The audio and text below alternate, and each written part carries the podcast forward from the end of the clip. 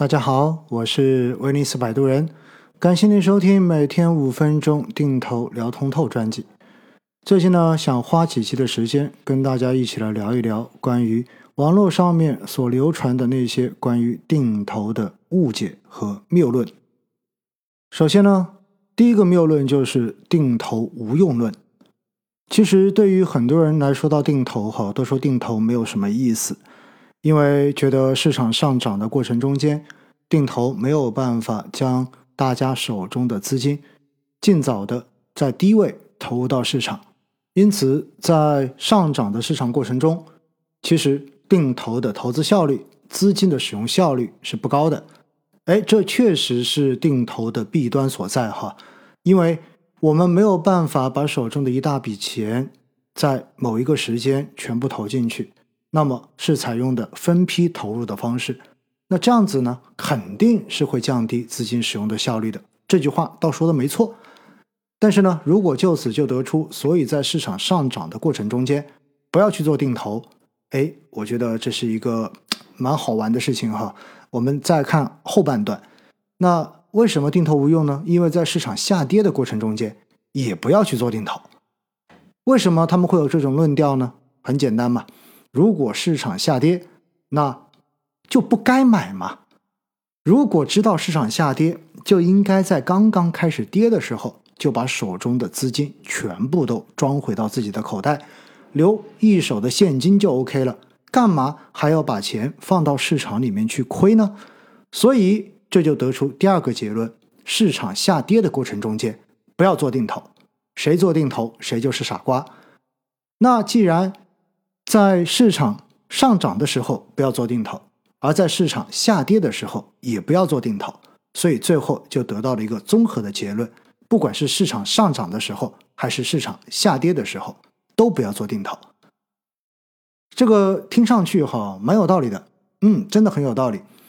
如果我们能够准确的判断出哪个点是市场最低点，那么就应该把所有的钱在那个点全部都买进去。然后呢，一直拿到什么时候呢？一直拿到整个市场涨到最高点，然后我们再全部把手中所持有的基金份额都赎回来，接着又等着市场往下跌，等它跌到最低点的时候，我再一次性买入，这样子我们肯定会变成世界上最赚钱的人。其实这种论调哈，和某些人所说的所谓的基金定投。只适合左侧，而不适合右侧。左侧跟右侧的意思是什么呢？也就意味着，当市场一路往下跌的过程中间，那么我们就应该做定投，因为越买越便宜，越买越多。而等到市场由跌转为升的过程中间，那么就不应该做定投了，因为会越买越贵，会提升我们整体的持仓成本。其实哈，我告诉大家，这两种说法归到底都是同样的谬论。什么意思呢？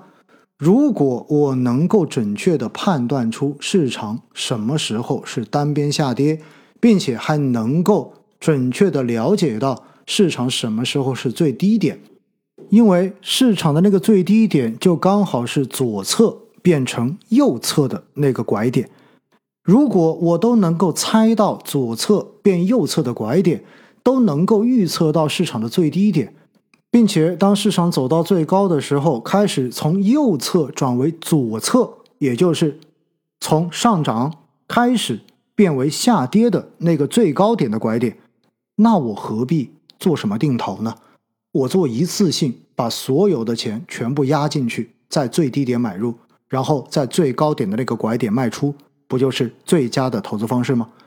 所以所谓的定投无用论，或者说定投只适合做左侧交易的论调，本质上面在逻辑上都是有问题的，完全站不住脚。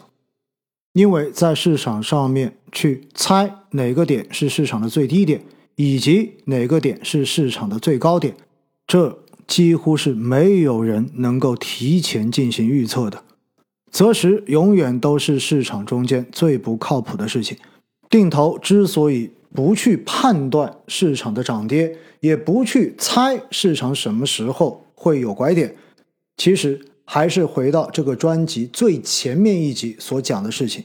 定投所做的就是承认大家在择时方面是胜率极低的，因此不主动去进行择时，而是采取分批扣款的方式来获取低于市场平均的持仓成本。